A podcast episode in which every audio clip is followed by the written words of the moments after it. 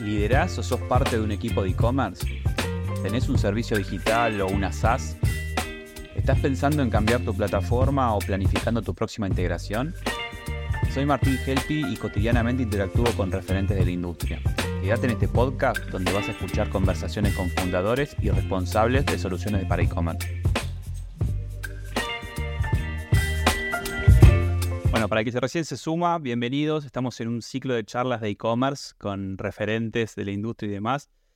Y hoy estoy con eh, Andrés Valdivieso, con una tecnología que tenía muchas ganas de hablar.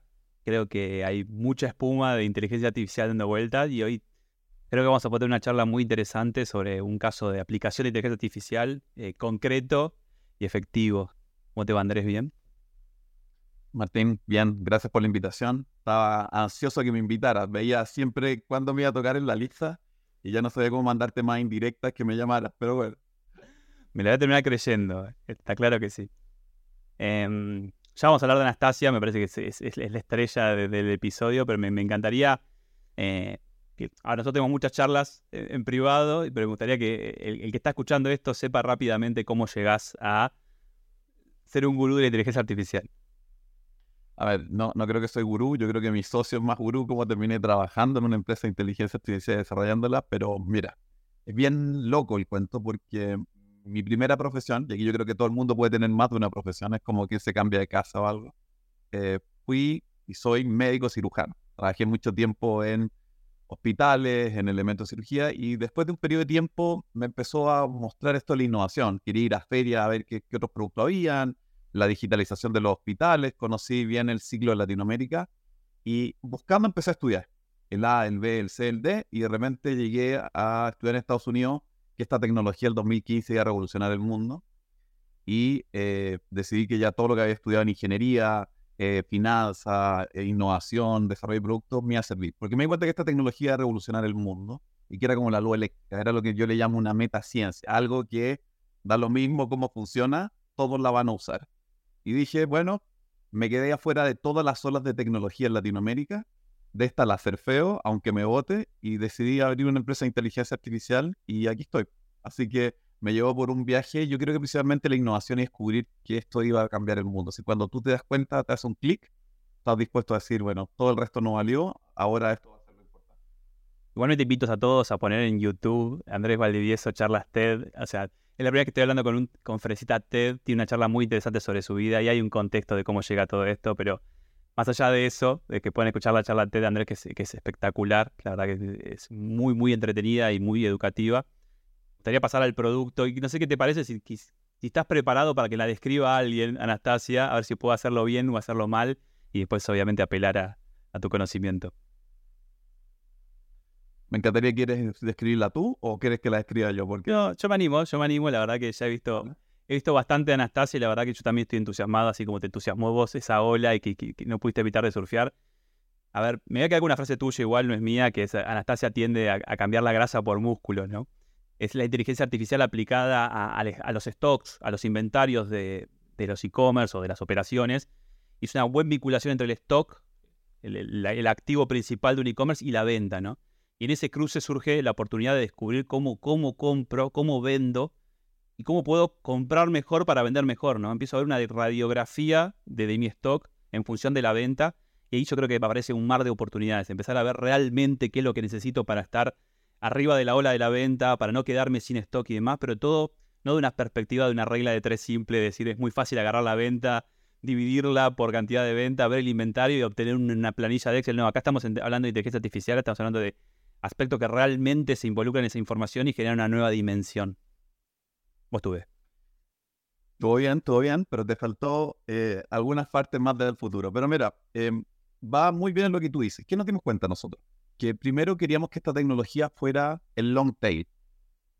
Es decir, te mandé esa charla, Andrew New, que, donde cuenta que al final el valor de esto va a ser cuando lleguemos como pasó en los libros, en los juegos, en todo, al long tail de todos los productos. En el e-commerce está pasando. Entonces dijimos, ¿Qué pasa si llamo una tecnología a áreas que no están siendo atendidas o que tienen menos atención, que son las empresas medianas y pequeñas? Y lo que nos dimos cuenta es que las empresas medianas y pequeñas no mueven muchas cosas de la economía, pero sí hay, realidades que sí pueden tomar. Aquí voy. Un falabella sí, cosas que afectan, va a hacer cambios de en la oferta y la demanda, un gran distribuidor de neumáticos, pero las empresas medianas y pequeñas pueden mover y son sus activos. Y la gran mayoría de sus activos están en las bodegas. No están en edificios o oficinas. Y lo que nos dimos cuenta es que lo que les pasaba era que la incertidumbre del futuro, no te estoy hablando de lo que va a pasar esta semana o en dos, sino que va a pasar los próximos seis meses, les podía generar cambio importante en tener más ganancias. Y ahí fue donde dijimos, ¿qué pasa si hacemos este copiloto? Que Anastasia, donde se une al dueño del negocio y le maneja las ventas, le maneja lo que va a necesitar de stock, regulariza el inventario, le dice qué comprar y cuándo, y lo que también ayudando un poco a la segmentación de clientes. ¿Por qué? Porque nos dimos cuenta que eso sí, las empresas lo podían afectar. Es decir, puede ser que no afecte la campaña que tiene que poner en el mundial, porque no tiene dinero, pero sí él puede saber qué liquidar, cuándo liquidarlo, qué ofertas tomar, dos por uno, eh, qué va a pasar en seis meses, me adelanto, recupero caja. Y nos dimos cuenta que ahí había un impacto importante que si llegábamos a una gran masa de empresas, empezamos la movilidad en Latinoamérica de donde había que hacerla, donde más trabajo, mejores remuneraciones, más impuestos, otra sucursal, eh, me voy a otro país, etcétera, etcétera, etcétera. Y ahí estamos hoy en día entregando ese ingeniero, entre comillas, a las pymes en Latinoamérica. Creo que lo que hace más atractiva esta charla es inteligencia artificial siempre está vinculado a grandes presupuestos, a grandes operaciones, y es, es una obviedad de entender que a una gran operación le aplico esto y la mejora va a ser inmediata. Pero creo que lo dijiste dos veces en la charla. Dijiste long tail, dijiste pyme. O sea, vos estás trayendo tecnología que la tiene por defecto o la está pensando, ya la utiliza hace años la, industria masiva, pero que, que, a ver, tu visión es que la tenga eh, eh, el flaco de la vuelta, como decimos. Sí, eh, hoy como dices tú, nosotros les cobramos muy poco a la empresa, un margen que ellos pueden pagar, es decir, que si contrataran a un ingeniero pagarían mucho más. Y lo segundo, como dices tú, nosotros tenemos incluso una versión gratuita. Es decir, hoy el que no la quiere usar, porque es decir, la versión gratuita es los que están integrados, pero hoy el que no tiene integración a un e-commerce o un ERP sencillo es porque no la quiere usar, como dices. Y está la versión paga que tiene algunas versiones. Pero es como el Spotify. Tú tienes tu versión que te cumple, te entrega los elementos y si quieres más, va a tener la versión paga. Entonces, hoy, el que no quiere usar inteligencia artificial de los que están integrados es porque no quiere. Y como les digo yo, los que no la usan hoy viven en una cueva o si están usando la pagan muy caro. Es lo que le digo a todo el mundo. Entonces, eso es lo que está pasando yo.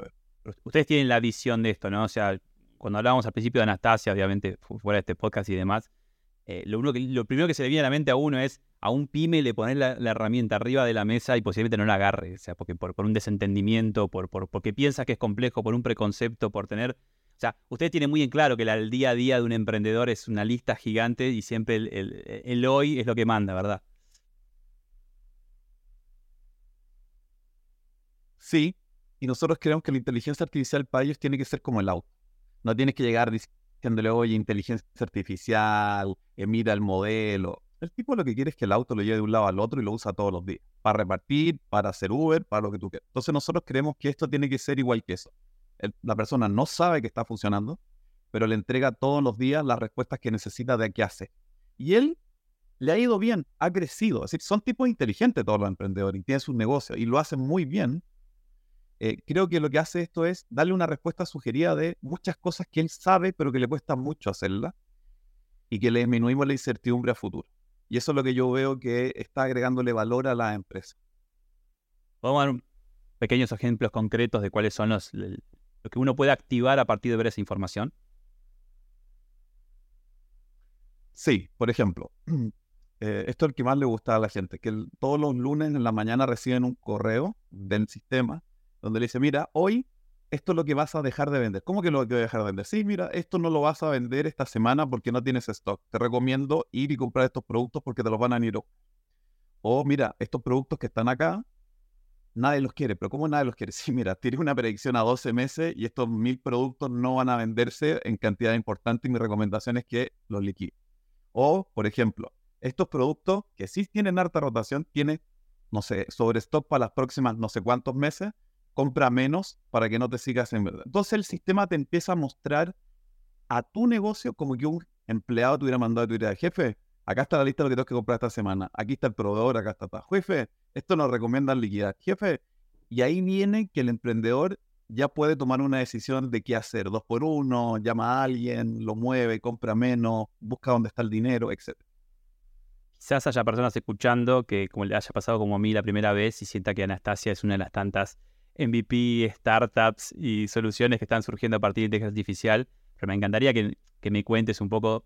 Eh, Anastasia no es un producto que arrancó ayer, no es una idea, no estás probando un modelo, esto es, una herramienta que ya funciona en mercados hipersólidos y ya están generando algún grado o alto grado de beneficio. ¿Podrías contarme un poco de eso? Sí, Anastasia cuando partió mucho tiempo atrás. Partió siendo como una especie de consultora, software factory, si tú quieres, para grandes compañías. Entonces, ¿qué pasó? Nos dimos cuenta que todos necesitaban esto de predecir el futuro, manejar estas cosas, porque era un dolor. Y hacíamos modelos muy complejos para gente muy grande. Pero empezamos a dar cuenta que el beneficio que obtenían era tan grande que dijimos, ¿cómo hacemos algo similar para las pymes? ¿Qué pasó? Fuimos la primera vez y fracasamos como olvida. ¿Por qué? Llegamos con nuestros dashboards, llegamos con nuestros números, y nos dimos cuenta que el mundo de la pyme era otro mundo, que no tenía los super datos de las mega compañías, que tenía menos elementos y tuvimos que eliminar los dashboards, empezar a crear como estas respuestas de más humanos, de qué hago, qué no hago. Y luego tuvimos que patentar una tecnología que hoy está patentándose en Estados Unidos, que era algoritmos para pyme. Y tú dices, ¿cómo algoritmos para pyme? Algoritmos para pocos datos. Es decir, un tipo que quiere predecir tres botellas de Fernet que va a vender en no sé cuánto, el sistema no tiene mucha información. Entonces, ¿qué hicimos? Tomamos todos los algoritmos, tomamos toda la macroeconomía, tomamos todas las realidades y embebimos ese producto en un mar de información para que el sistema logre decir, bueno, 4, 5, 3. Y lo otro, que tuvimos que hacer una tecnología que la inteligencia artificial hoy es poco eficiente. Tú decís, ¿cómo? Es como un motor Vortex V8 de una tundra, así esas grandes que ves en las películas, que consume mucho poder de nube. Entonces, llevarlo a la pyme no era sencillo. Y tuvimos que hacer un motor medio eléctrico donde el algoritmo fuera muy robusto, es decir, que siempre te dijera la verdad y no mintiera a veces, como pasa que alucinan, ¿te has dado cuenta que ChatGPT de repente alucina con respuestas? Porque el dueño de la pyme no puede alucinar. Dos, que fuera muy rápido, muy barato y que funcionara con poco datos. Entonces llevamos años desarrollando esto, no fue ahora, y partimos en marzo, en enero de este año, donde ya llevamos cerca de 150, 160 empresas y vamos subiendo de tasa eh, al 30% mensual. Así que eso está funcionando ahora y tenemos de todo espectro, de todos los colores, y todos los tipos de vertical. Acá voy a ser tipo la persona mala, ¿no? El detractor. Y uno me diría, ¿dónde suma la inteligencia artificial valor real concreto? Si de repente yo tengo, no sé, eh, vendo cuatro, tengo cinco lápices, vendo uno por mes, me alcanzaría para cinco meses. O sea, ¿dónde aporta realmente valor agregado la inteligencia artificial? Es quitando el humo del medio para, para entenderlo hasta qué nivel los complejos son los, los, a ver, los cálculos son complejos para tomar decisiones que sean mucho más que dividir por 5. Sí, yo creo, Martín, esto es como el Waze. Si tu abuela vive en la casa de la cuadra del fondo, tú no te subes al auto y pones Waze y dices, voy a ir a ver cuánto me demoro la casa de mi abuela. ¿Me entiendes? Porque el problema a solucionar es un problema sencillo y usar esta herramienta no te va a agregar valor. Si en cambio tú me dices, ¿a qué hora me voy a Ezeiza para tomar el avión de no sé qué, porque tengo y tienes que tomar y no perder y no quieres perder tiempo, el sistema te dará una recompensas. Entonces lo que yo veo, que las empresas que son muy chiquitas, las que tienen un microemprendimiento, que es la señora que tiene cuatro productos que lo maneja en un Excel, normalmente ni siquiera ya lo necesita. Normalmente uno ve que son empresas un poco más grandes que ya tienen niveles de problema que, tienen más productos, que están creciendo, que no saben qué hacer con su dinero, que están haciendo un promedio de muchas cosas y puede ser que se quedan sin stock, pierden venta, no se dan cuenta y que nosotros las detectamos que primero están digitalizadas. Es decir, alguien que no está digitalizado en un e-commerce, en un punto de venta un poco más formal, te estoy hablando, o en un ERP, es alguien que no ha digitalizado su información. Entonces, la inteligencia artificial primero no le va a servir y no va a poder funcionar. Entonces, ¿Qué vemos nosotros? Empresas que están vendiendo más o menos al año 100 mil dólares al año, de ahí para arriba estamos viendo que ya tienen dolores, más o menos, y que tienen entre 2 a 5 empleados por abajo, te digo. Y de ahí van creciendo a muchos más complejos. Pero eso es lo más chiquito que hemos visto.